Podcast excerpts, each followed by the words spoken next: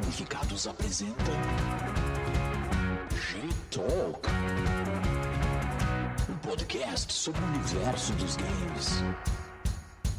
Here we go!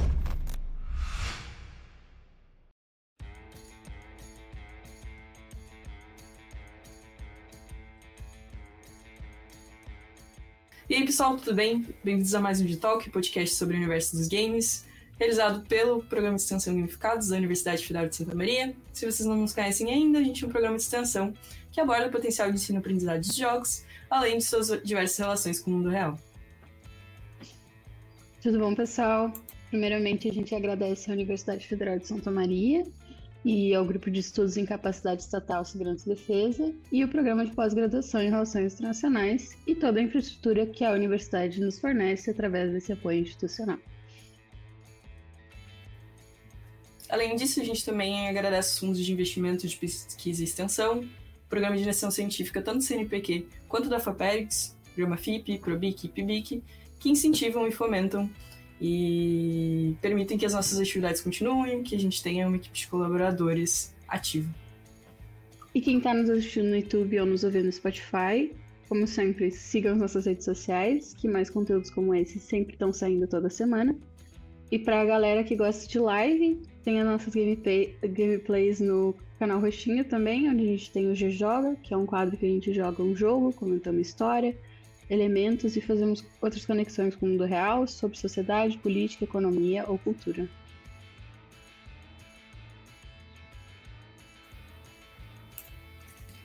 E esse dia toque é para você que pensa que o modelo tradicional de ensino-aprendizagem verticalizado, literal, já se esgotou, mas ainda tem receio sobre como as tecnologias digitais podem auxiliar os professores e os estudantes a construir um modelo de fato mais dinâmico e mais inclusivo de educação.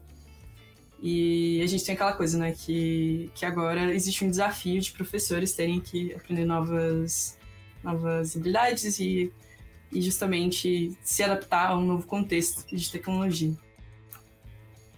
E hoje a gente tem conosco aqui como convidado o professor Paulo Henrique Oliveira, para nos contar o que as pesquisas de ponta têm a dizer sobre as possibilidades pedagógicas dos jogos digitais na educação Além, é claro, de como sempre nos contar um pouco sobre a trajetória profissional e a relação que ele tem com os jogos, né? Oi, boa tarde. Eu não sei, o tu, o, Aí, tu, na verdade, fica gravado, né? Oi? Uhum. Fica gravado, então, independente do horário que você assistir. Bom dia, boa tarde, boa noite. Sou Paulo Henrique. Minha, uh, espero que essa nossa conversa seja bastante produtiva e vamos falar sobre jogos. E eu sou a Luísa, uh, bolsista pelo Gamificados e pelo GCAP, e comigo tá aqui a Carol. Você quer te apresentar? Oi, meu nome é Carol Bodoni, eu sou pós-graduanda em Relações Internacionais, aqui também da UFCM, membro do GCAP. E eu acho que só para contextualizar um pouco, antes da gente começar, vou, vou ler um pouco da trajetória do, do Paulo, se ele me permite, e aí a gente já vai para a conversa em si. Então, o Paulo possui graduação em Ciência da Computação pela Universidade Regional do Noroeste do Estado do Rio Grande do Sul e pós-graduação em Educação Profissional para docentes da Educação Profissional Técnica e Tecnológica pelo Seller Faculdades, em 2016. Atualmente ele é professor coordenador do Eixo Tecnológico de Informação e Comunicação no campus Santo Augusto do Instituto Federal de Educação, Ciência e Tecnologia Farroupilha, atuando principalmente nos seguintes temas: redes de computadores, manutenção de computadores, segurança da informação e engenharia de software. Mas acho que isso. Tem alguma coisa que tu queira adicionar? Fique à vontade. É, na verdade, o nosso foco de conversa hoje também vai ser sobre a temática da minha, do meu mestrado, que também é em ciência da computação, né? E todas as atividades que eu desenvolvo na docência, elas elas perpassam tanto a parte de hardware e redes, quanto a parte de engenharia de software. E da engenharia de software que eu dei uma migrada, então, para essa especificidade cidade, que seria o desenvolvimento de jogos, né? É, metodologias de desenvolvimento e tudo mais. Então, é isso aí. Boa, a gente sempre começa, né, é, fazendo uma pergunta um pouco mais pessoal de como, considerando assim, tua trajetória, tua vida, como que tu se conectou aos games, seja jogando, seja trabalhando, como, como foi o teu primeiro contato, como que tu chegou aqui. Legal. Trajetória acadêmica, na verdade, ela foi bem confusa, né? Como todas as trajetórias acadêmicas. Uh, a ciência da computação, eu não escolhi ela, ela que me escolheu, né? Uh, eu, eu servi o exército por cinco anos e trabalhei com assistência técnica e informática lá e foi ali que eu despertou a vontade de trabalhar com computação, né? Uh, a ciência da computação foi uma escolha uh, tranquila depois dessa experiência, né? E isso eu acabo recomendando para os meus alunos de, de, de, educação profissional também. Eles têm aquela sensação de imediatismo quando eles estão fazendo o ensino médio, parece que tudo tem que ser decidido naquele minuto e nem sempre, né? Às vezes a decisão acontece depois, às vezes a gente muda de ideia. Cada um tem uma trajetória diferente nesse sentido. A minha foi um pouco mais lenta, né? Uh, acabei fazendo a graduação um tempo depois do ensino médio e acabei fazendo a escolha certa. a primeira escolha foi essa. E jogos, jogos são, são fazem parte da vida de todo mundo, né? Às vezes a pessoa não se dá conta uh, e ela diz que não gosta ou não tem interesse porque ela imagina ou tem uma visão estereotipada do que é um jogo. Né? Uh, e, e, ela não se dá conta que no momento que ela faz, faz uma aposta na loteria, no momento que ela aposta corrida com o colega, ela tá jogando, né? a hora que ela começa a contar quantas curtidas ela tem na rede social, é, é, ela, ela, não se dá conta que o, que o jogo ela faz, faz parte da vida. Mas jogos eletrônicos, especificamente, eu sempre gostei bastante. Né? Mas nunca de jogos muito complexos, assim. Eu não gostava de perder muito tempo no jogo. Então eu gosto de jogos simples. Aquele joguinho rápido, aquele joguinho para distrair mesmo, né? Uh, então, como eu estava falando da trajetória acadêmica, ela começou então com a escolha pela ciência da computação. E dentro da, da, da, da ciência da computação, logo que eu comecei o curso, uh, eu já comecei a trabalhar em projetos no sentido de levar o conhecimento de computação para outras pessoas, né? E eu acabei dentro do próprio curso de computação uh, pegando, uh, conhecendo a área de ensino, né? O, metodologias e e a educação em si. E foi aí que eu decidi pelo ensino da computação e trabalhei desde 2010. Eu estou na rede pública de ensino, né? Comecei no estado do Rio Grande do Sul, agora estou na rede federal através do Instituto Federal Farroupilha, uh, trabalhando com ensino de computação, né? E aí uh, demorei bastante para optar pelo, pelo mestrado acadêmico, né? Eu acabei fazendo na, na UFSM mesmo. Eu tive bastante tempo de gestão. E muitos anos e, fazendo os cálculos, eu devo ter passado de 10 anos já em coordenação de curso técnico. E aí a gente acaba priorizando, né, algumas coisas. Mas com relação a desenvolvimento de jogos, eu comecei já quando eu comecei as aulas, a gente começava a aplicar uh, técnicas de jogo aplicadas a aulas, né? Isso é uma coisa que a gente faz às vezes por instinto, sem ter muito conhecimento profundo da, da gamificação em si. A gamificação ela surge na vida de muitos professores antes deles conhecerem o conceito de gamificação, né? Eles fazem isso, né? Uh, o professor vai lá e dá um, ah, quem terminar primeiro ganha um pontinho esse, né? então ele não se dá conta que ele está colocando aqueles conceitos na aula dele falta a nomenclatura, né? E às vezes tem um preconceito de jogo e não sabe que já está usando e pode melhorar cada vez mais a prática dele se ele conhecer melhor aquele conceito e conseguir aplicar de forma mais adequada. Né? E aí tô aí desde 2015, então, na rede federal e trabalho com as disciplinas técnicas de informática mais uh, hardware, né? E, e redes de computadores, que é uma parte mais técnica mesmo. Engenharia de software que é praticamente o oposto, né? Que é o desenvolvimento de, de, de software em si. Um, mas tudo faz parte de uma lógica só, né? O projeto de desenvolvimento. E aí os jogos entraram nesse sentido, no momento que a gente começou a trabalhar com o curso de licenciatura em computação, onde a gente procura criar profissionais assim como eu precisei me criar sozinho, né? Eu tive que fazer a computação e optar pela educação depois. E agora o curso de ciência da computação ele faz isso, faz o curso de ciência da computação já focado para o ensino de computação, né? E é um mercado que está em bastante crescimento agora. inclusive, e faz com que a pessoa já saia preparada nesse sentido para trabalhar na área de educação com computação. E os jogos eletrônicos eles entram no curso, né, uh, nesse sentido, para mostrar metodologia, novas metodologias, assim como você falou no início, na abertura do podcast, uh, a, a, a, ideia de mudar, né, a ideia de criar novas formas de ensino e, e proporcionar uma aprendizagem mais significativa.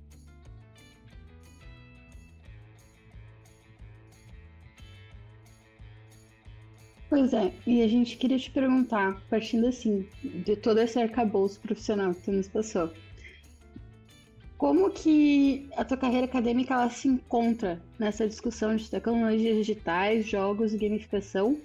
E de onde tu sentiu essa vontade de aplicar a gamificação? Tu nos falou um pouquinho que todo professor tem essa vontade, sabe? Mas o que, que foi que te deu esse impulso de, ok, eu preciso dar esse próximo passo? Eu preciso não só aplicar a gamificação, mas também vamos partir para esse intuito de vamos ensinar os outros a aplicar a gamificação, né? Que eu acho é. que é a parte mais importante, né? Que é realmente tu ter esse conhecimento e tu conseguir difundir ele, passar adiante, né? Isso, essa é a intenção, essa é a intenção.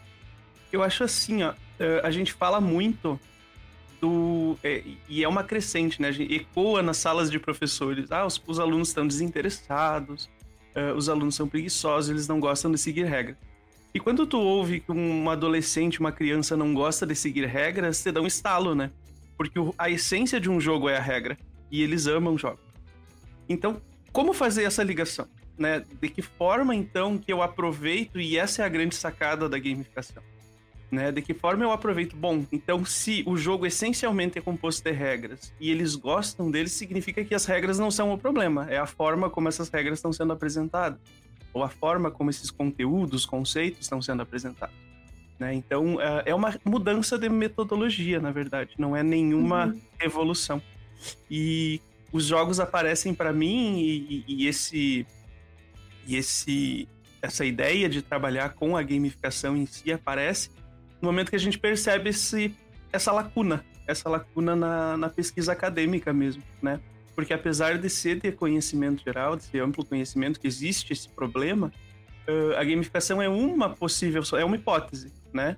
Uma possível solução. É sobre essa hipótese que se desenvolve as minhas pesquisas, né? Da, da, pela hipótese de que a gamificação, sim, em função dessa, uh, desse, desse potencial que ela tem, né? De atração, de engajamento e, e, e motivação, ela tem o potencial de uh, uh, otimizar né, o, o, processo de ensino-aprendizagem de alguma forma.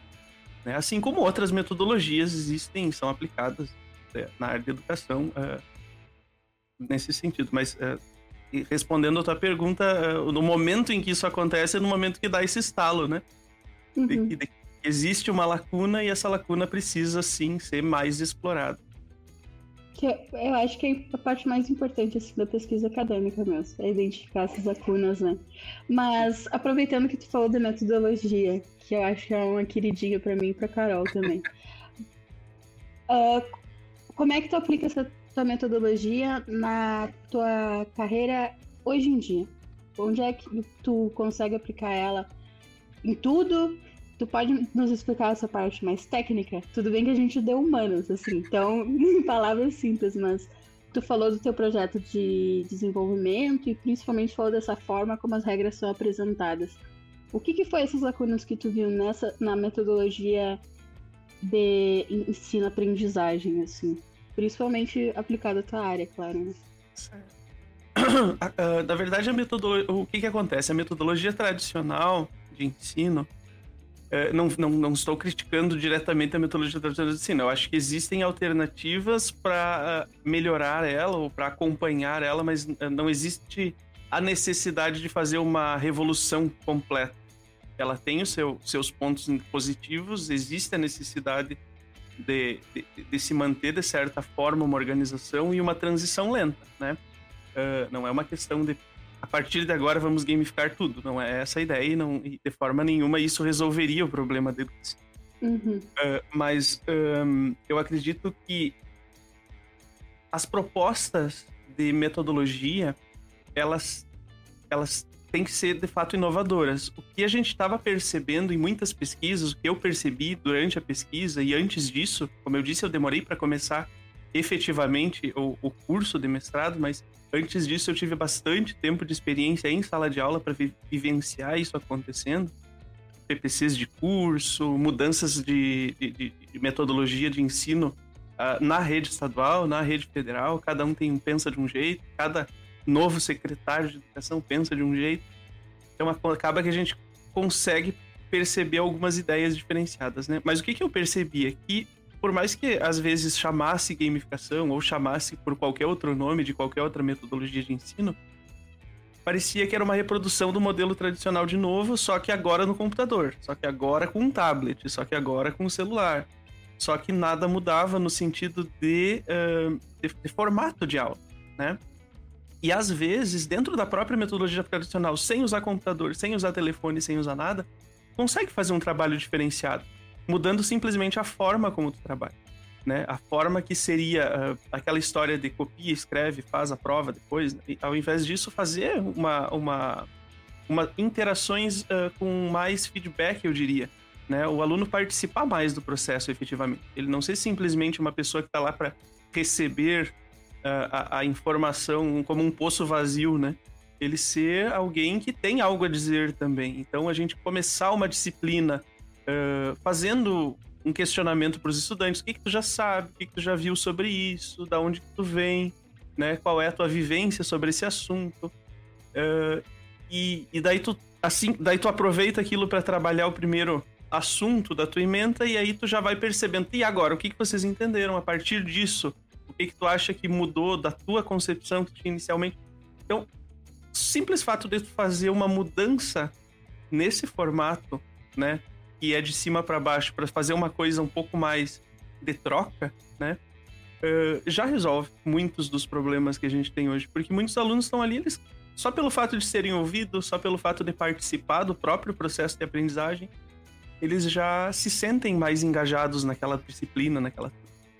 Né? E o uso de jogos nesse sentido é um elemento extra. É um elemento que eles têm familiaridade, porque eles já vêm.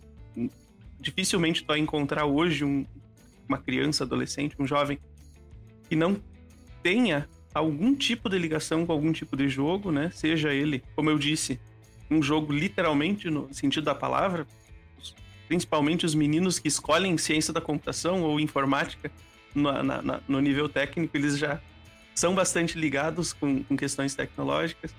Né? Uh, as meninas cada vez mais têm aparecido nessa área, que tem sido um, uma coisa que a gente tem percebido e tem nos, nos deixado bastante felizes, porque uh, elas acabavam não escolhendo o curso também por uma questão de preconceito, né? Uh, ah, não, informática, só menino pode fazer informática. Não, de forma nenhuma. A gente precisa muito delas lá uh, para contribuir com, com a nossa área, né? E o, o, o, que a computação ela, ela traz uh, dessa, dessa questão de, de jogos para eles seria esta possibilidade, talvez, de pensar diferente, pensar um pouquinho fora da caixa, né?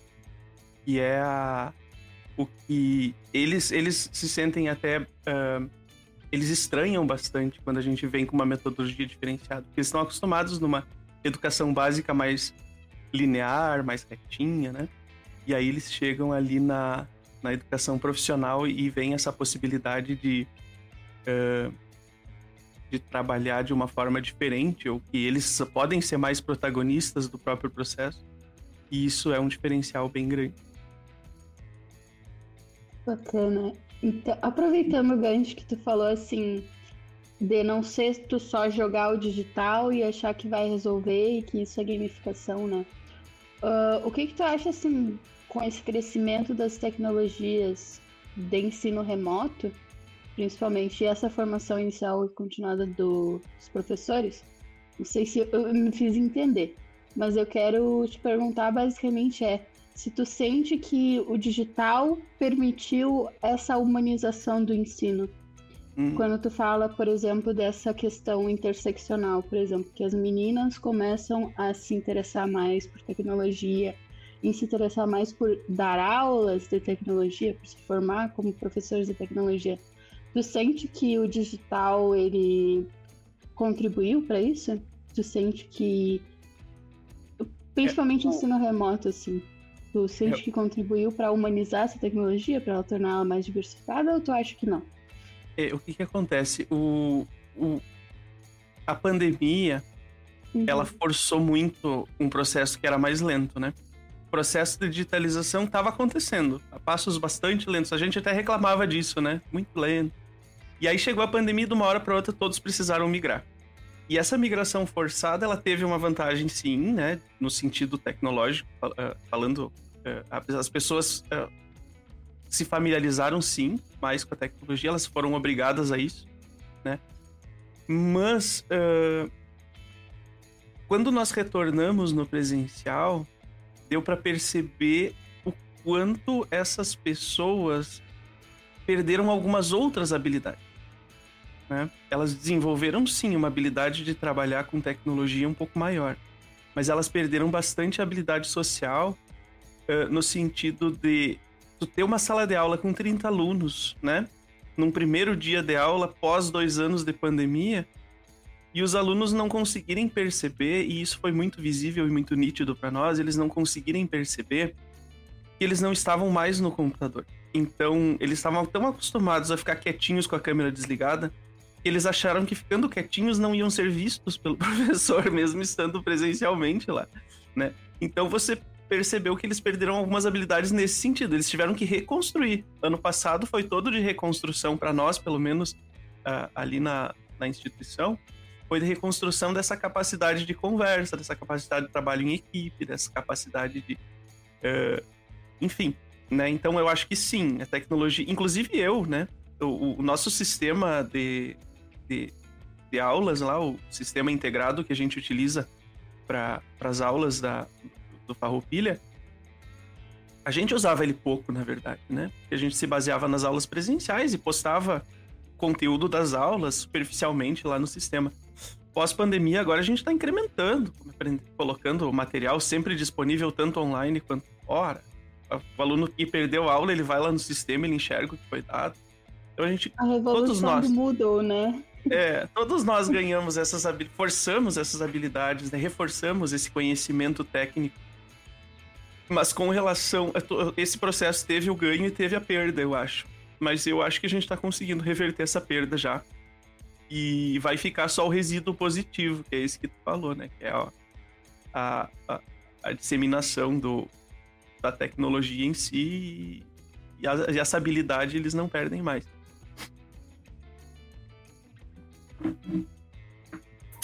Boa. Eu acho que seguindo um pouco na linha também, queria te perguntar quando a gente está falando da capacidade da tecnologia de auxiliar justamente os professores e os estudantes a não só construir, não só uh, construir um novo modelo de educação, mas como tu falou, né, complementar o que a gente já tem, as coisas que funcionam. Uh, e qual é essa capacidade de tornar um modelo mais dinâmico, inclusivo e um, acho que o essencial, né, de como fazer isso e qual que é o papel de cada um assim nesse processo.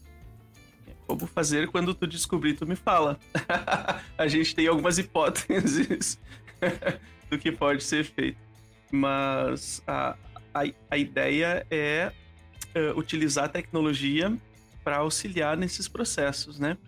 Uh, por mais que a gente tenha percebido esse crescimento no, no conhecimento das pessoas, ainda persiste a resistência de muitos professores em seguir utilizando. Porque como foi um processo forçado, para muitos ele foi agressivo, né? As pessoas realmente, ah, agora tu precisa, agora as aulas vão ter que ser online, tu vai ter que aprender a gravar vídeo, tu vai ter que aprender a editar o teu vídeo, tu vai ter que falar com os alunos online, tu vai ter que manter grupo no WhatsApp. Então esse processo, quando acabou, para muitos professores, é, é, ao invés de ter motivado eles a, bom, agora vamos fazer, utilizar, seguir utilizando essas tecnologias, ela foi, ai, graças a Deus acabou, agora não preciso mais usar. Né? Então, é, é, o, o, forçar também foi problemático para os docentes, não foi só para os estudantes. Né? Então, é, eu acredito que essa luta de seguir apontando formas e, e, demonstrando formas de utilizar a tecnologia como um aliado no processo de ensino-aprendizagem é, é, um, é um desafio que segue. Não, não, não mudou muita coisa de antes para agora. Inclusive, eu sou. Eu integro o grupo de educadores Google, vocês conhecem o GEG, vocês têm aí em Santa Maria um, lideranças da área, que é um grupo de professores que utiliza tecnologias e faz formações uh, nessas áreas de utilizando as tecnologias especificamente do Google, né? Mas de uma forma mais ampla, disseminando o uso da tecnologia como aliado na educação.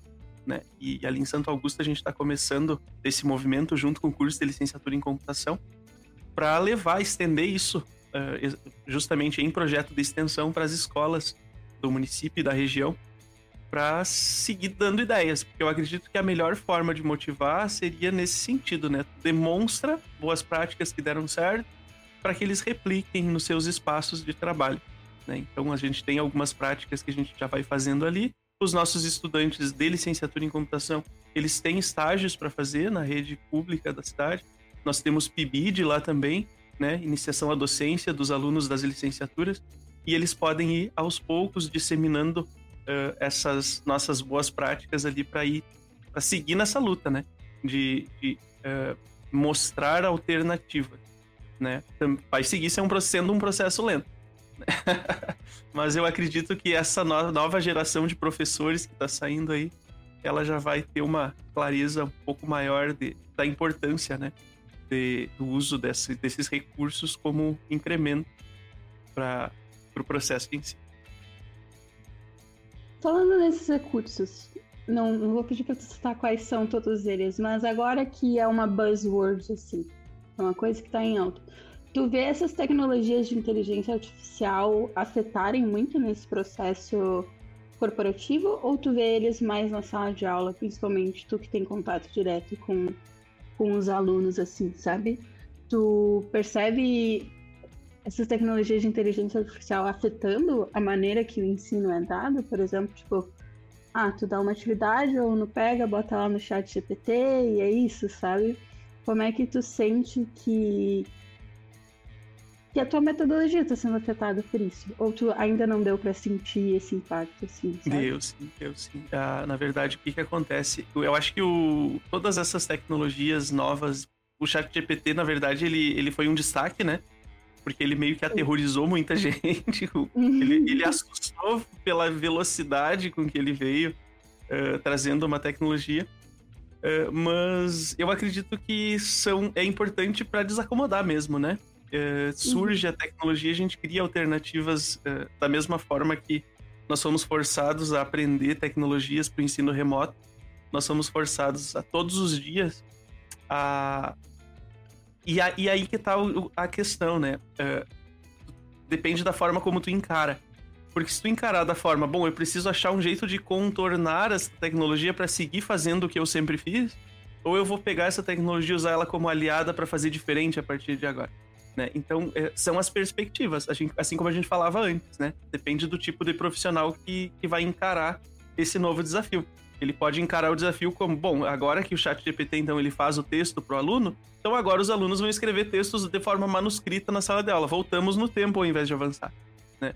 Ou o contrário, bom, então, tudo bem, usem o chat GPT, tragam um texto montado a partir de uma ideia inicial e vamos trabalhar nele. O que, que para melhorar, se tá, se tá boa, né? Uh, existem formas de tu se aliar com a tecnologia e não competir com ela, né? E se tu perceber cada novo avanço como sendo um empecilho, ao invés de um, de um, um potencial auxílio para o teu processo e para tua forma de trabalho, tu vai continuar lutando para sempre, né? Porque a tecnologia está aí, ela só vai crescer. Então, é, é, é, essa mudança de mentalidade mesmo que a gente procura colocar, principalmente nos nossos futuros professores, né? E eles encarem a tecnologia como sendo um aliado. E, obviamente, saibam medir, né? Não é tudo deve ser usado tecnologia, existe tudo, é, tudo deve ser bem medido e bem pesado. Mas os recursos tecnológicos que existem podem ser vistos de forma positiva, dependendo da forma como tu encara ele. Baita resposta. Então, seguindo assim nessa tua linha, a gente sempre pergunta, né? Acho, acho que todo convidado a gente perguntou sobre alguma tecnologia nova e qual era o impacto. Mas eu queria também que tu falasse um pouco pra gente, eu acho que nessa ideia, né? De, tipo, talvez fazer ainda as coisas que a gente fazia, o que tava dando certo. Às vezes, justamente se aliando, se adaptando, fazendo de uma forma diferente, o que já dava certo. E eu queria que tu comentasse, assim, quanto à experiência de sala de aula e talvez até como recomendações para tiver algum educador que esteja assistindo, de que coisas são essas que tu vê que a gente tinha antes, que se perdeu e trouxeram essas consequências que tu estava falando pra gente antes, e que coisas a gente tem que manter e como, como justamente aliar com essas novas tecnologias. É, aí é, eu abro um parêntese para dar uma opinião pessoal, né? Porque não existe uma resposta é, correta para isso, mas como tu disse, pode ser que alguém que esteja ouvindo tenha uma percepção parecida, talvez, né? Mas uh, o, o, formato de aula uh, tradicional, né? Ele tem os seus pontos positivos, né? Ele tem toda essa uh, a disciplina em si, né? Que ele traz, a sua organização, a forma como as pessoas veem a, a organização desses espaços tradicionais, é, eu acredito que ele funciona até certa medida, né?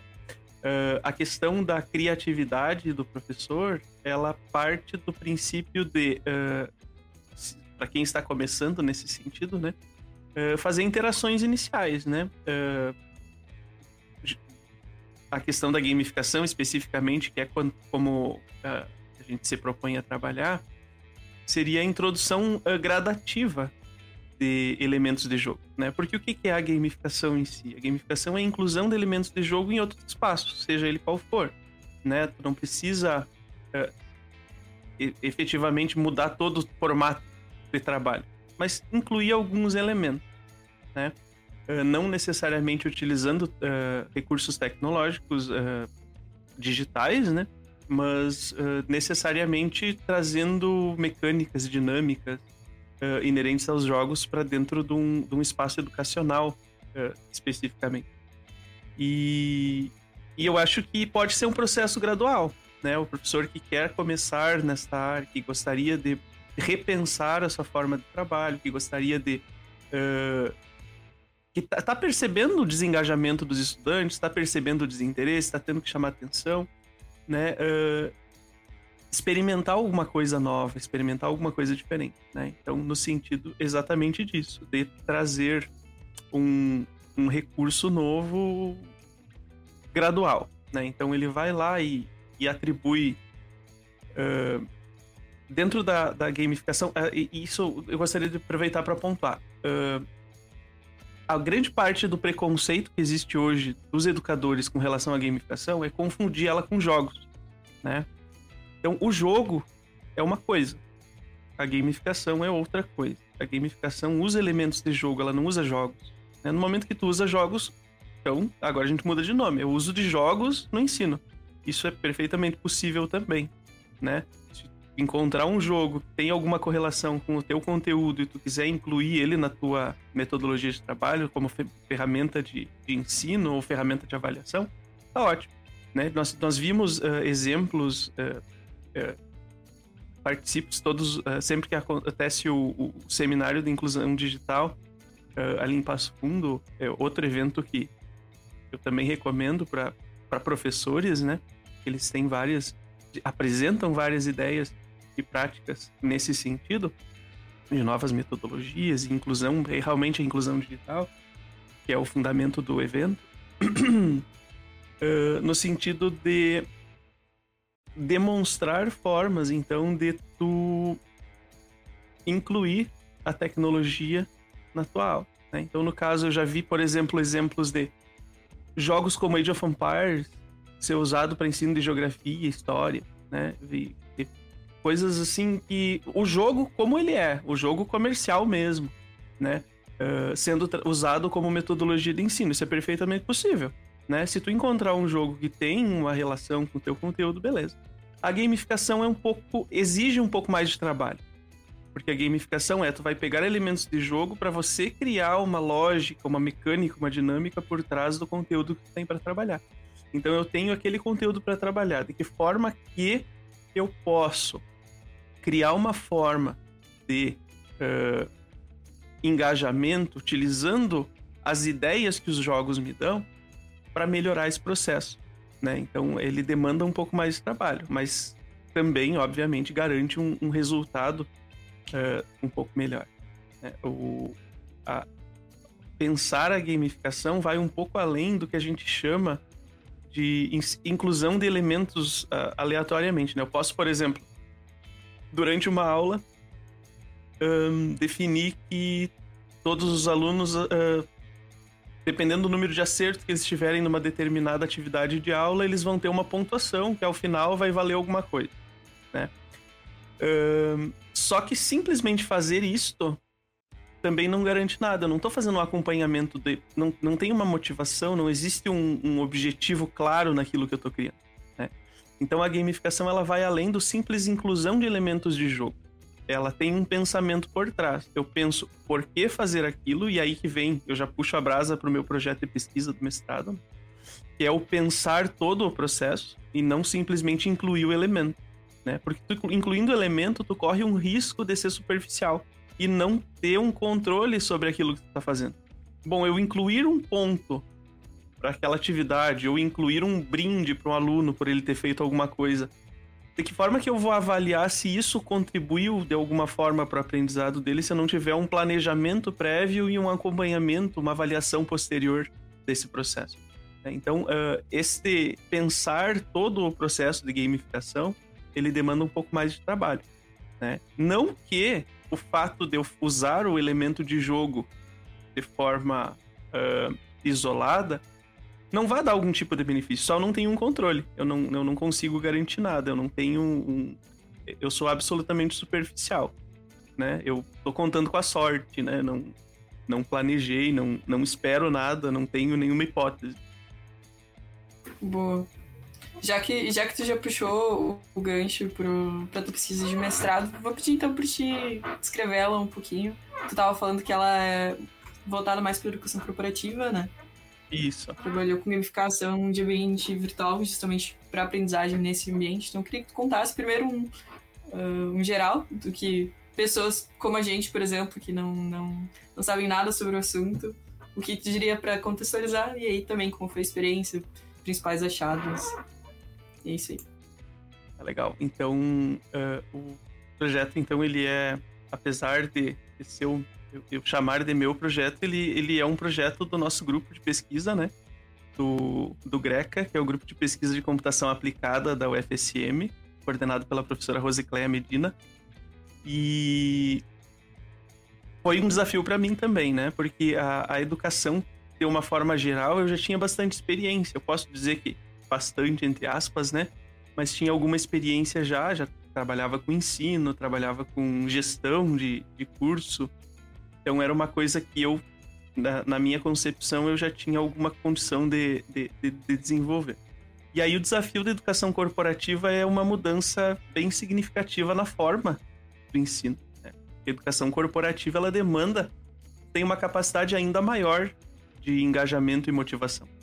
Porque no momento em que o aluno da educação básica, do ensino superior, uh, pelo menos nos cursos técnicos e superiores, que é onde eu dou aula, uh, eles escolheram aquele curso e eles estão naquela. Uh, naquela área, pelo menos, né, por escolha, então fica um pouco mais fácil, talvez, de motivar, porque já, de, já parte de uma escolha prévia. os profissionais depende muito da área que tu vai oferecer determinado curso, né? Porque cursos de qualificação para profissionais que estão atuando em empresas uh, muitas vezes podem ser encarados de uma forma errada, né? O profissional, ah, esse, ele é obrigado a fazer, ele tem que fazer, então ele já começa com uma desmotivação inicial, né? Ah, é uma ferramenta nova que ele precisa aprender e daí não é, existe esse problema um, potencializado, né? O problema de engajamento é potencializado no momento em que você tem um curso voltado para a educação corporativa. De alguma forma, tu vai ter que encontrar meios para conhecer aquele público novo, né? Que é completamente diverso, né? Não existe como tu padronizar um curso é, especificamente para uma empresa. Assim como existem algumas facilidades no ensino básico tu sabe a média de idade de um aluno do primeiro ano, do segundo ano, tu sabe uh, a, o conhecimento médio que tem sobre tecnologia um aluno que está no segundo ano de uma graduação em ciência da computação. Então existem alguns pressupostos que tu perde quando tu trabalha com educação corporativa. E esse foi um, um desafio para mim também na hora de definir uh, algumas métricas. E aí a gente acabou uh, definindo a necessidade de criar, então. Fizemos uma busca, várias ferramentas, mas não existia nenhuma, nenhum framework para especificamente uh, gamificar a plataforma uh, de ambiente virtual de aprendizagem em educação corporativa. Daí a gente se propôs a criar um, né? Então criamos uh, e definimos ele, tá publicado já. ele define exatamente esse processo, né? Desde a concepção, né, da, da ideia de gamificação até a avaliação do processo de gamificação em um ambiente virtual de aprendizagem corporativo, que é um ambiente virtual de aprendizagem voltado para a educação corporativa, voltado para a formação de uh, específica dentro de empresas, formação de RH basicamente, né? E um diferencial que a gente decidiu utilizar e acabou sendo bastante útil para mim também na, no, no, no meu trabalho como docente da educação básica é uh, a busca pela inibição do, das trapaças, né? Então, o ambiente virtual da aprendizagem, principalmente agora durante a pandemia que a gente estava falando, ficou bastante óbvio para nós que um, a possibilidade de trapaças ela é muito alta, né? E muitos dos estudantes acabam fazendo o que a gente chama na pesquisa de gaming the system, que, que é isso? É, bom, o professor está pontuando todo mundo que assiste os vídeos. Então eu vou deixar rolando o vídeo ali, né? E vai dar como assistido e eu vou pontuar, né? A, a, o, o, ambiente virtual que a minha escola utiliza, ele, ele faz um log, né? Ele verifica todos os downloads que tu realizou. Então eu vou lá e vou baixar todos os arquivos, independente de ler ou não ler. Como vai ficar o registro do download, eu vou ganhar ponto por isso né? Então é, é, é nesse nível, né? A trapaça no nível de eu entendo como a gamificação funciona, logo eu consigo pontuar sem ter o aprendizado que é o objetivo fim, né? Então a gente nunca pode perder de foco isso. O objetivo final é o, é o processo de aprendizagem, é melhorar o processo de aprendizagem. Então, uh, o que eu preciso avaliar é se o aluno aprendeu melhor ou aprendeu uh, de uma forma mais uh, tranquila aquele conteúdo que estava sendo passado. Uh, a gamificação ou qualquer outro processo de auxílio, ele entra nesse processo como coadjuvante, né? Eu não estou criando... o objetivo de um jogo é o entretenimento. A gamificação, ela ajusta, ela cria meios para facilitar um, algum processo, né? No caso do aprendiza da aprendizagem, um, seria uma forma de aumentar a motivação e engajamento. Né? Então, o projeto em si, né, o, o desafio criado uh, pelo grupo de pesquisa, que foi inclusive aplicado já, está em processo de desenvolvimento e logo já, já vai para teste uh, numa, numa empresa da, da cidade, é, é um, criar ou gamificar uma plataforma existente, né? De, ambiente, virtual, ambiente virtual de aprendizagem existente, de educação corporativa com minimização de trapaças, com tentativa de minimizar trapaças. E só tem duas formas de minimizar trapaças. Cheguei a essa conclusão. Eu gosto de enumerar as coisas, vocês vão ver. duas formas. Existe a forma. Um, eu posso simplesmente manipular o sistema para proibir a trapaça. É muito simples fazer isso mas existe um problema em cima dessa manipulação, que é o desengajamento, né? Existe um autor que, inclusive, é uma recomendação que eu já posso deixar, que é o Brian. Ele, ele cria uma relação entre o engajamento e o desengajamento e o reengajamento. Ele faz um trabalho todo a partir uh, do conceito de engajamento. E quando a gente percebe que é simples você manipular o sistema. Por exemplo, é proibido fazer download se não ler. Tu só pode, depois de um tempo de leitura, tu consegue fazer o download daquele material. Só que tu vai criar um fator de desengajamento quando tu fizer isso. Porque quem é que vai, né, da cada material ser obrigado a, daqui a pouco eu quero baixar para ler depois, então é difícil você criar regras nesse sentido. Então, existe sempre esse esse cálculo que tu precisa fazer para cada nova funcionalidade, pensando no game the system, né? Uh, você, a tua prioridade nesse caso é garantir uh, que não houve trapaça ou é manter o engajamento daquele aluno, né? E quando tu se depara com essas questões, algumas vezes a opção é pelo inibir a trapaça. Bom, nesse caso ele precisa, digamos, assistir 80% do vídeo para conseguir pontuar uh, por ter assistido esse vídeo. Então, se ele assistir 80% sem avançar, sem clicar para frente, então ele vai pontuar. Mas existem outras situações em que eu não quero desengajar, mas eu quero saber que ele fez o errado.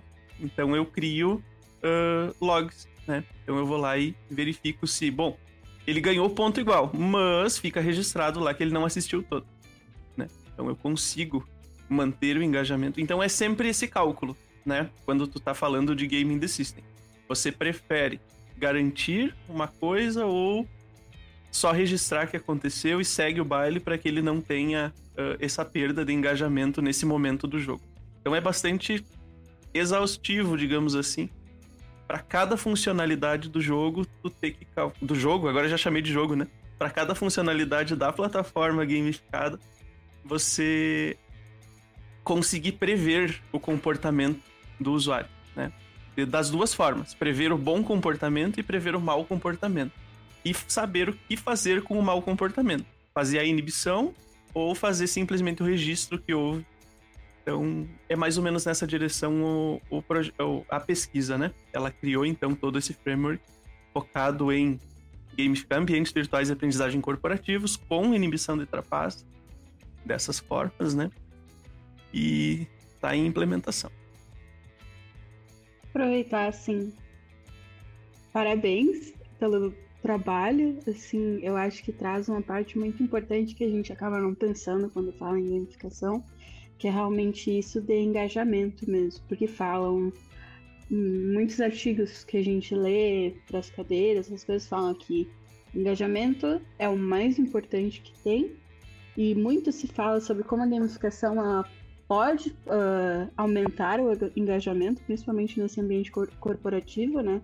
Mas pouco se fala de como esse sentimento constante de se sentir monitorado também pode diminuir muito o engajamento, né? Então, é, assim... Inclusive, esses mesmos autores, e é uma coisa que me chamou bastante atenção, foi que eles, muitas coisas, eles consideram tanto fator de engajamento quanto desengajamento. E aí tu vai parar para pensar, mas como assim uma recompensa pode ser um fator de engajamento, mas também pode ser um fator de desengajamento? É que no momento em que você recompensa excessivamente, perde a graça também, né? Então, é, tudo tem que ser bem medido e bem pesado, né? Então, tu percebe, bom, então tu tem que, agora quando ele completar tantas fases, digamos assim, do meu, do meu objetivo, ele vai ganhar uma recompensa, mas essa recompensa é suficiente? Ela não é excessiva? É... Até isso tem que parar para pensar, né? Porque são fatores importantes. Porque no momento em que você dá um reforço positivo excessivo, também ele se torna um fator de desengajamento, né? Então, é complicado. assim, passando um pouquinho mais para o teu trabalho com o desenvolvimento de jogos uh, educacionais, principalmente, acredito que somente também no curso de licenciatura em computação. Deixa eu te perguntar, quais foram as inspirações para essa escolha de área de atuação? O que que fez sentir que tu precisava dar o próximo passo, que realmente seria desenvolver jogos educacionais que seriam jogos que já vêm gamificados, por bem dizer, né? Sim. Qual, o que, que te deu inspiração para dar esse passo? Certo. O que, que acontece? Existia, uh, existia no curso de licenciatura onde eu atuava uma disciplina optativa que se chamava Jogos Eletrônicos, né?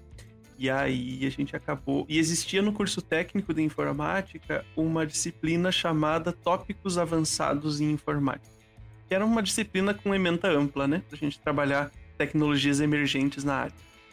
E aí uh, a gente resolveu, enquanto grupo, né, uh, juntar as duas, a, a ideia de, de, desenvolvimento da disciplina do curso superior e do curso técnico para trabalhar um pouquinho com essa área de desenvolvimento de jogos, que era uma área emergente, ainda é, né? Mas uh, era uma área emergente na época que nós resolvemos começar. E aí a ideia foi para o curso técnico, então trabalhar com o desenvolvimento de jogos de uma forma mais livre, né, utilizando plataformas como Unity, Godot e coisas do tipo.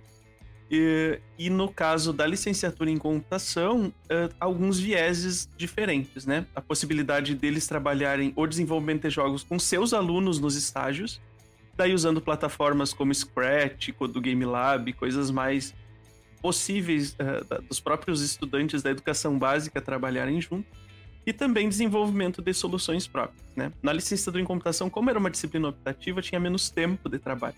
Então nós criávamos uma, fazíamos uma pesquisa inicial uh, a partir das, das, das disciplinas que eles estavam ministrando nos estágios, porque em muitas escolas ainda não existe a disciplina de informática no currículo das escolas de educação básica, e aí eles acabavam trabalhando em outras disciplinas, né? Na língua português, na matemática, na história. E aí o desafio deles era encontrar um recurso digital que ajudasse no ensino daquela disciplina, né? E não encontrando, a gente desenvolvia ele utilizando alguma ferramenta de desenvolvimento de jogos e aí eles aplicavam e depois avaliavam, né? Essa aplicação.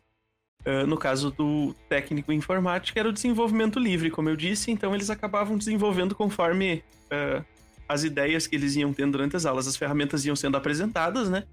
Geralmente, como era também um ano só para desenvolver, acabava sendo uma solução 2D, ou se fosse 3D, no máximo um joguinho uh, rápido de poucas telas, né?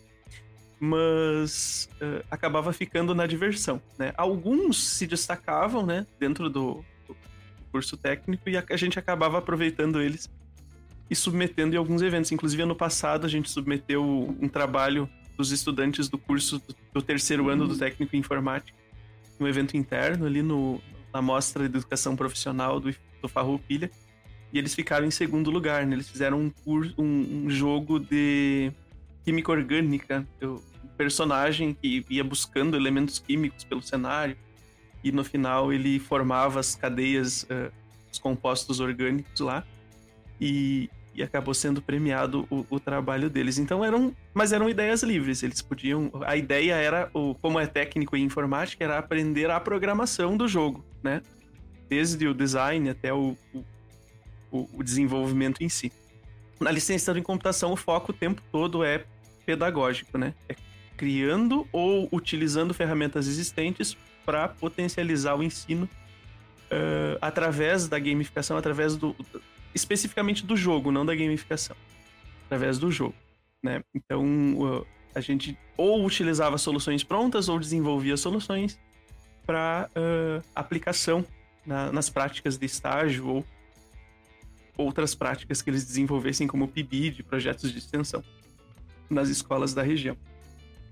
E foram experiências muito interessantes, inclusive, né? Eles, uh, os, os uh, os alunos, inclusive da educação básica, os alunos de séries iniciais, anos iniciais, anos finais ali, a gente acaba descobrindo alguns prodígios ali quando apresenta uma ferramenta para eles desse tipo, né? Eles começam a se interessar bastante pela área. Uh, e agora só puxando um pouquinho essa questão que eu falei da, da licenciatura em computação, né? Uh, ainda as escolas elas tinham a maioria das escolas, eu diria, a, na região aqui, pelo menos, não tem a disciplina de informática. Mas isso, a tendência é muda, é, de mudança é grande, né? Porque agora, ano passado, uh, com a mudança na BNCC, né? Uh, com a inclusão das diretrizes para o ensino da computação e da, da, Sociedade Brasileira de Computação, vai se tornar necessário, né? Que as escolas ensinem conceitos de computação em todas as séries, em todos os anos da educação básica. Então, uh, esses profissionais eles vão ter uma condição de se colocar de uma forma mais explícita agora, né? Antes o profissional de computação ele entrava e, e acabava se tornando alguém que auxiliava eventualmente, se o professor pedia ou se o professor uh, precisava de algum tipo de auxílio, né? E agora acaba se tornando um conceito, ou pelo menos uma competência necessária para desenvolver nos alunos. Então, eu acredito que, mais uma vez, de forma um pouco mais uh, arbitrária, talvez, mas necessária, né? De inclusão da computação e de tecnologia na, no currículo das escolas. Então, acho que tem, tem uh, potencial para ser um, um passo importante da, da, educação brasileira na direção de, de, do ensino de tecnologia precoce, né? Para muitos que não têm acesso, inclusive. Eu acho muito interessante que no início da entrevista tu chegou e falou desde pequena eu sempre tive muito interesse por jogos mais simples e daí agora tu pega e nos fala ensinar as bases de como fazer um jogo e como os alunos vêm com soluções simples para coisas complicadas, né? É muito interessante ver como parece que tá fechadinha, assim, sabe? A tua pesquisa e, e a tua atuação e tudo mais. Enfim, vou passar a palavra para Carol. Boa. Aí, agora a gente vai para um terceiro bloco, o último, na verdade, que aí, considerando assim, tudo que tu trouxe pra gente, que não foi pouca coisa, eu imagino que todo mundo que tá escutando, e eu e a Luiz, a gente fez várias notas sobre, sobre o que tu foi trazendo. Mas aí esse bloco é um pouco mais pensando, assim, com toda a tua trajetória, uma, alguns conselhos e toques para quem pretende não só atuar na área, mas tem mais interesse em estar tá trabalhando, tá aprendendo mais. E tem muita gente, na verdade, que é. Quer dizer, todos nós, eu acho que de alguma forma somos também parte disso, né? Seja do teu lado, como docente, como agente aprendendo. Então, acho que começar, assim, tua trajetória de anos já, como tu falou, né? Foi mudando conforme as coisas foram acontecendo, poucas, algumas escolhas vão mudando para a gente vai. E sempre tem seus desafios e os problemas que a gente vai encontrando no caminho. E aí eu queria que tu trouxesse pra gente, assim, quais são, tu vê, que foram os maiores empecilhos e desafios estruturais mesmo pro ensino de tecnologia e que tu foi enfrentando, assim, na, na tua pesquisa, na tua atuação como professor? Qual que foram, assim, pontos que te chamaram a atenção, que tu acha que, que sejam relevantes para quem tá querendo se inteirar mais, esteja bastante consciente? Certo. Talvez alguns atalhos, né? Para que não os lugares onde eu bati a cabeça, ninguém mais precise bater outra vez. Uma questão importante uh, é, é, é, desmistificar de uma vez por todas os jogos, né? Os jogos e a gamificação.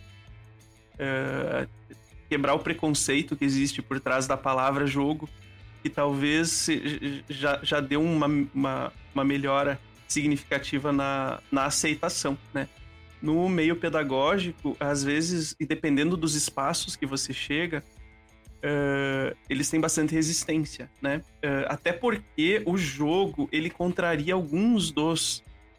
Algumas das bases que nós temos uh, na questão do ensino e aprendizagem hoje, porque o jogo ele se baseia muito numa metodologia de recompensa e punição né? Que é uma coisa que já foi superada pelo, pelo processo educacional, né? Hoje a gente tem uma, uma, uma, um processo bem mais participativo dos alunos. Então, no momento que tu fala de jogo, muitas vezes a pessoa pensa, bom, então chegou aquela... Se ele acertou, ele ganha, se ele errou, ele perde, pronto. Voltamos no tempo, né? no que se refere à metodologia de ensino, né?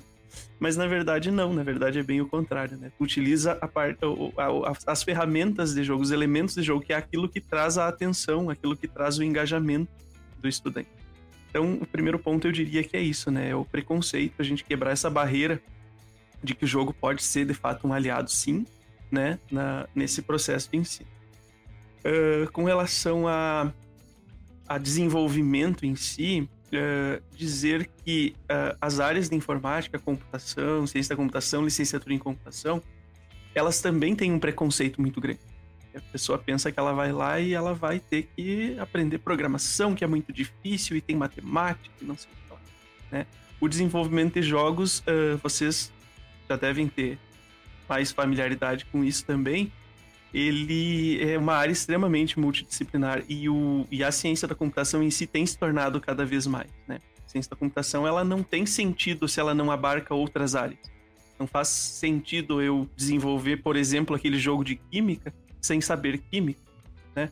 Da mesma forma que no projeto do desenvolvimento daquele jogo, teve quem fez a lógica do jogo, mas teve quem desenhou o personagem, teve quem criou as ligações uh, químicas, teve quem fez as animações e vídeos de abertura e finalização. Então, design, uh, desenvolvimento de sistemas também entra, né? Mas, uh, enfim, tem toda uma, uma um arcabouço por trás do desenvolvimento de jogos que não vai só na direção da codificação, né? Que também perpassa pelo pelo pensar a história, pelo pensar o enredo, pelo pensar as interações lúdicas, né? Conhecer o, o, o usuário, utilizar, aplicar uma metodologia de, de, identificação de tipo de jogador, né? Então uh, tem, tem uma série de elementos, né? Que fazem com que a pessoa acabe definitivamente entendendo que o desenvolvimento de jogos não é só programação, não é só codificação tem como tu atuar nessa área sem codificar, tem como tu atuar nessa área fazendo uh, outras atividades que são tão importantes e demandam tanto esforço quanto uh, a codificação em si, né? Então, e com relação a, ao potencial da aplicação dos jogos e da gamificação nos processos de ensino-aprendizagem é uma bandeira minha, né? Eu não posso fazer além disso, além de dizer que eu já testei em algumas situações do próprio projeto de pesquisa e eu acredito nesse potencial, uh, mas eu acredito que depende, né? É, cada, cada caso é um caso e cada docente tem a sua autonomia para definir as suas próprias práticas e metodologias, mas é um conselho uh, que eu do, daria, né? Seria para experimentar, né? Uh, nem que seja para começar com a, a inclusão de elementos de jogo e depois partir para uma metodologia mais complexa de gamificação, né?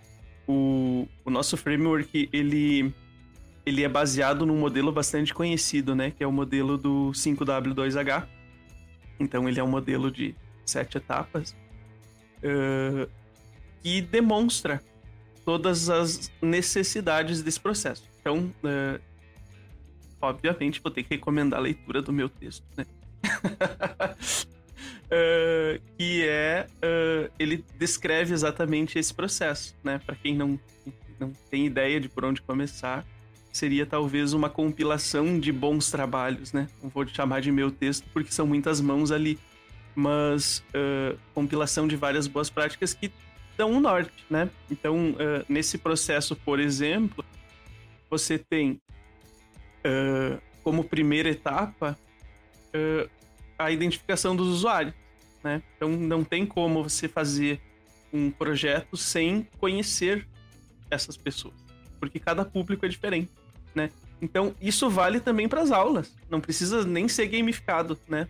Tu não chega numa turma nova que tu não conhece os alunos derramando o, o, conceito da disciplina em cima deles tem que conhecer aquelas pessoas, tem que saber de onde eles vêm, tem que saber quais os interesses deles, porque senão tu vai acabar uh, perdendo uma primeira oportunidade de engajamento ali, porque tu não sabe exatamente como aplicar aquele conhecimento. Tu não pode presumir porque eles têm aquela idade, eles têm aqueles gostos, ou porque são mais meninos, ou porque são mais menina. Então, uh, esse conhecer o teu público é o primeiro passo, e é o primeiro passo do nosso framework também né? Ele é conhecer esse público. O segundo passo seria identificar uh, os fatores funcionais, né? O que vai ser feito. Então, no caso específico de uma plataforma, uh, um ambiente virtual de aprendizagem, que foi o que nós gamificamos, as ações são, são tranquilas, né? Tu, tu sabe exatamente o que faz um ambiente virtual de aprendizagem. Tem atividades, tu tem uh, recursos didáticos, avaliações. Então, da mesma forma, identificar isso no teu processo, caso tu vá fazer ele de uma forma offline, né?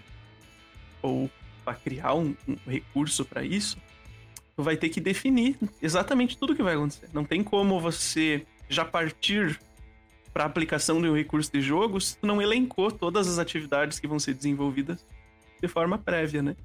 E aí depois uh, definição dos estímulos adequados, né? Então tu vai definir exatamente os pontos uh, onde tu vai dar reforço e os fatores psicológicos que são aqueles elementos que vão gerar log, né? Aqueles elementos que tu vai precisar armazenar uh, com relação a, ao que foi acontecendo. Que é o que a gente falava antes de uh, se eu vou inibir um comportamento ou se eu vou simplesmente registrar aquele comportamento. Então, deve haver um registro contínuo. Se tu faz fora de um ambiente virtual é mais difícil. Não tem como tu observar 30 alunos e ficar registrando o que cada um fez de certo e de errado. Né?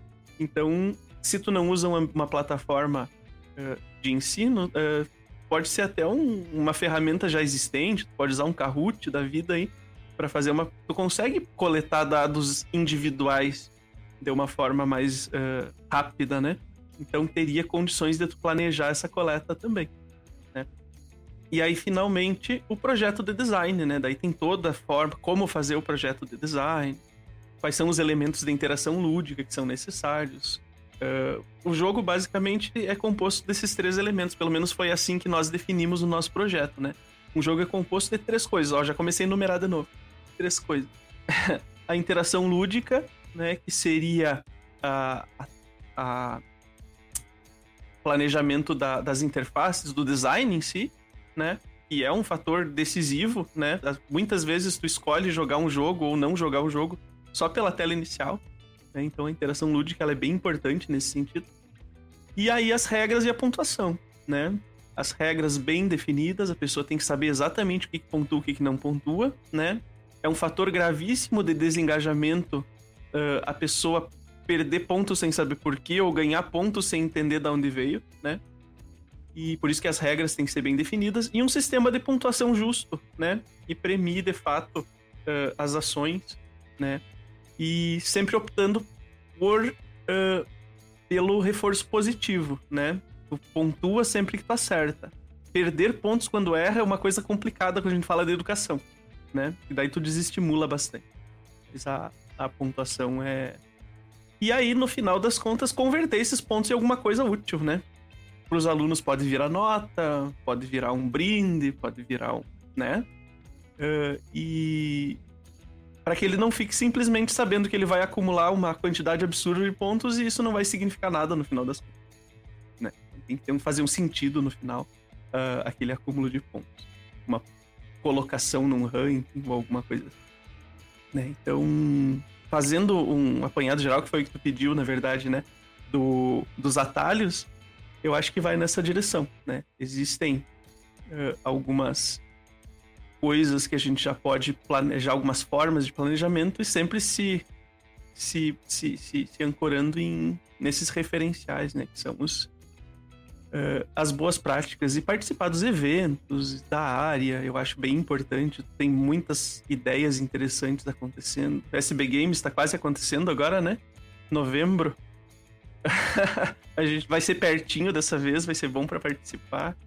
Então a gente sempre aprende muito uh, conversando com pessoas que compartilham dessa nossa área de interesse. Aproveitando o gancho e indo para nossa última pergunta, depois a gente vai abrir espaço para tu nos dar nas, uh, suas considerações finais.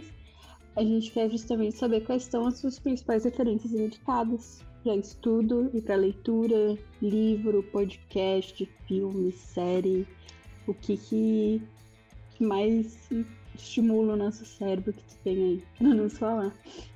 Mais estimula para jogos, né? Na, na verdade, a gente fez uma, uma revisão sistemática no ano passado, se eu não me engano, procurando por metodologias de jogos e, e deu para ver a diversidade absurda que existe, né?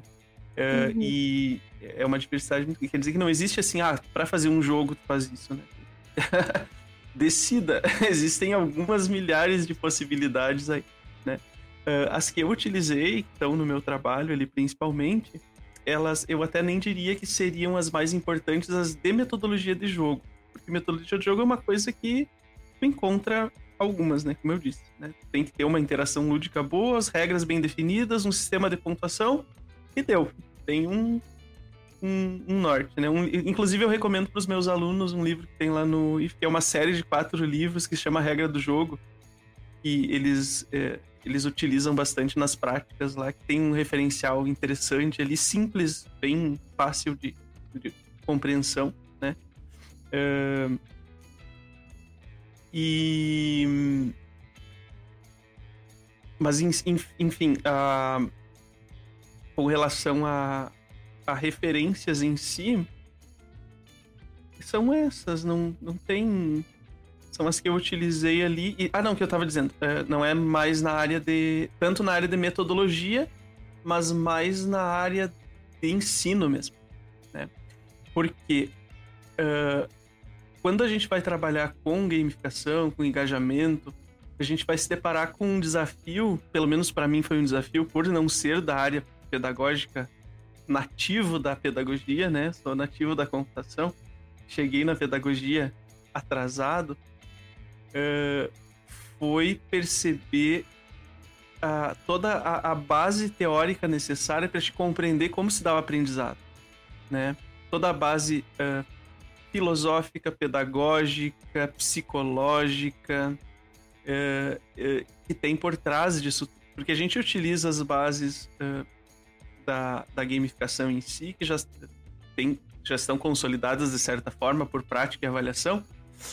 Mas se você vai entender profundamente o que acontece ali, uh, tu precisa de uma base de, de, de, áreas afins, né? E o, no caso específico da produção dos materiais, nós utilizamos conceitos de.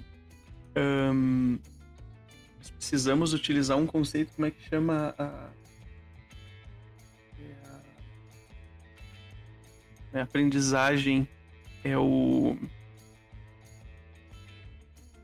Carga cognitiva. Né? Até isso a gente precisou dar uma olhada, né? Que seria um, um conceito importante para a gente entender por quanto tempo uma pessoa consegue manter uma atenção focada em determinado assunto. Porque às vezes tu fica tão focado na ideia de Uh, bom, vamos gamificar, então a gente vai botar ponto, vai botar isso, vai botar isso, mas daí tu encheu tanto de informação aquela que, que tu causou um desengajamento pelo excesso né? Tu não calculou que a pessoa não conseguiria dar conta de tanta informação num curto período de tempo. Então, até isso precisa medir de certa forma, né? No material didático. E daí eu usei também um material de um, de um, de um framework criado por uma aluna de pós-graduação da UFSM, do, da, da, pedagogia, né? Da, da, da, do doutorado em educação, uh, que é a Andressa, né? Ela criou o FACE, que é um framework de que avalia exatamente isso, né? A carga cognitiva uh, nos materiais didáticos. Então, quando a gente criou o curso piloto da nossa plataforma, nós uh, avaliamos os materiais didáticos do curso através do framework para verificar se a carga cognitiva daquele material também não estava excessiva. Então, a recomendação, além dos que vocês já vão encontrar na própria dissertação, uh, seria se desafiar em, nessas áreas afins, né? Se desafiar em, bom, eu quero realmente entender como que é possível através de gamificação. Uh, então eu vou ter que explorar, né? A pedagogia, vou ter que explorar a psicologia, vou ter que começar a entender como é que se dão os processos de aprendizagem para que eu consiga efetivamente entender uh, o impacto tanto da gamificação quanto de qualquer outra metodologia de ensino de fato na aprendizagem, que é uma lacuna que nós temos ainda, né? Assim como eu disse que existe a lacuna do, da aplicação da gamificação, existe a lacuna da avaliação da gamificação, né? Que existe um novo projeto do nosso grupo de pesquisa lá que está indo nessa direção agora. E é bom, tudo isso que eu falei aqui deu certo ou não, né? Então eu vou conseguir avaliar isso, mensurar, porque a ideia está fundamentada, ela em tese funciona, né? mas a gente precisa de fato comprovar isso, né? De que forma que eu comprovo que uh, isso repercutiu de forma positiva na aprendizagem, né? Então, isso é uma lacuna importante que nós temos ainda, justamente por isso, pela complexidade que é tratar da aprendizagem, tratar de, de se houve ou não um, um impacto causado por essa ferramenta. Eu acho que mais nessa direção. baita recomendações. Espero, espero que todo mundo tenha notado. Eu, eu fiz as minhas notas, confesso. Então, para encerrar, eu acho que primeiro a gente agradece de novo pela tua participação, por ter exposto. E eu acho que agora eu encaminho para as suas considerações finais, considerando assim, toda a tua trajetória. Quais são os últimos recados que tu talvez gostaria de ter ouvido antes ou que tu acha que é importante para a galera que, que tá afim uh, saber? Além dos atalhos, óbvio que tu já citou alguns. Mas um, um recado, assim, para finalizar nossa conversa de hoje. Tá legal. Eu primeiramente agradeço, né? Eu que agradeço, na verdade, o convite, de, a oportunidade de apresentar, então, esse, esse projeto desenvolvido pelo nosso grupo de pesquisa. Uh, é uma tentativa, né, como eu disse, de, uh, de dar conta desse, dessa lacuna, né, que seria a, a crise de engajamento que a gente tem, né. É, isso é, é bastante visível, né, a gente sabe que existe só que criar ferramentas para uh, eh, ir ao encontro desse problema, né, uh, são é, é desafiador e, e mas é, é importante que, que, novas novas forças se somem a partir de agora para continuar trabalhando nessa direção. Né? Um, como consideração final, então, eu diria que uh, acreditem né, na, no potencial dos jogos, né? Eles, uh, como eu disse lá no início, uh, eu não preciso provar que os jogos geram engajamento, né? É só tu olhar para uma geração inteira que está focada nas telas. Só que como usar isso de forma positiva, né? Então é, tem sido o desafio. Como uh, fazer com que esse, esse potencial de engajamento que está sendo explorado tão bem de forma comercial seja usado também em outras áreas, né? principalmente na educação, né? que tem essa crise de engajamento, que tem esse desinteresse, essa desmotivação, esse abandono, essa taxa de abandono, tanto nos cursos superiores. Né? Então, de que forma que eu vendo que existe potencial de um lado e vendo que existe deficiência no outro, eu consigo juntar esses dois lados para criar um recurso uh, engajador dentro do, do processo de ensino e aprendizagem. Então, eu acho que uh, espero tocar uh, algumas pessoas para caminharem nessa direção. Tem um potencial grande de pesquisa nessa área, tanto na área de criação de recursos de gamificação, quanto na avaliação de gamificação.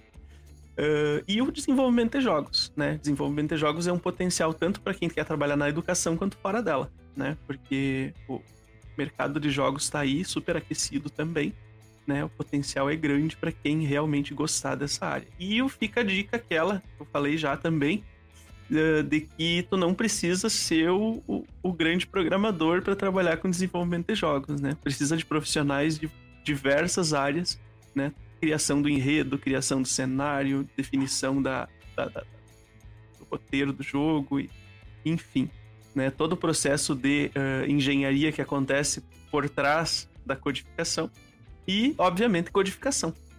É para quem trabalha com desenvolvimento, para quem trabalha com programação, é mais uma área de interesse que ele poderia estar tá atuando. Nós tivemos no nosso projeto três bolsistas de iniciação científica que foram selecionados, né? Foi bastante difícil, inclusive, selecionar. O edital saiu e, e a gente precisou lançar ele mais duas vezes depois porque o pessoal que trabalha com desenvolvimento ele está super requisitado, né? Muitos dos que começam o curso na, na universidade aí, eles acabam já conseguindo algum vínculo de trabalho e, e não, não sobra tempo para iniciação científica. Mas fica a dica também para quem está no, no, na graduação a importância da iniciação científica, né? a importância de deixar se inteirar nesse meio, de participar das pesquisas de uma forma geral. Então tem muitos potenciais aí para serem explorados. Espero que, que, repercuta, né, de uma forma positiva essa nossa conversa. Uh, o projeto está aí, ele está em andamento, uh, uh, ele está sendo finalizado, logo vai ter o produto vai ser entregue, né? e mas o grupo de pesquisa segue funcionando lá com novos projetos, novas ideias para e o grupo de informática aplicada, né? Que seria tanto aplicada na área de educação, que é uma das, das vertentes dele, e criando soluções nesse sentido. Nós tivemos vários projetos ali já ah, nessa direção, né? Criação de mundos virtuais, criação de jogos especificamente também para algumas áreas e seguimos nesta luta, né? Para no uso do jogo como um aliado. Vamos parar de combater o jogo e vamos começar a ver o potencial dele para ajudar nesse processo. Muito bom. Ah, a gente agradece de novo para ti por dedicar esse teu tempo para falar um pouquinho da tua pesquisa e das tuas áreas de atuação. Lembrar o pessoal que está aqui de curtir, compartilhar e, enfim, falar com seus amigos. E quem quiser, quem tiver interesse pela dissertação do professor Paulo Henrique, com certeza, se ela não estiver aqui na, na descrição, ela vai, a gente, ela vai ser compartilhada nos nossos outros meios. E eu acho que é isso da nossa parte. Muito obrigada e um grande abraço pro pessoal aí que tá assistindo, né? Agradeço. Abração, pessoal. Obrigada. Tchau, tchau, pessoal. Até a Tchau, próxima. tchau.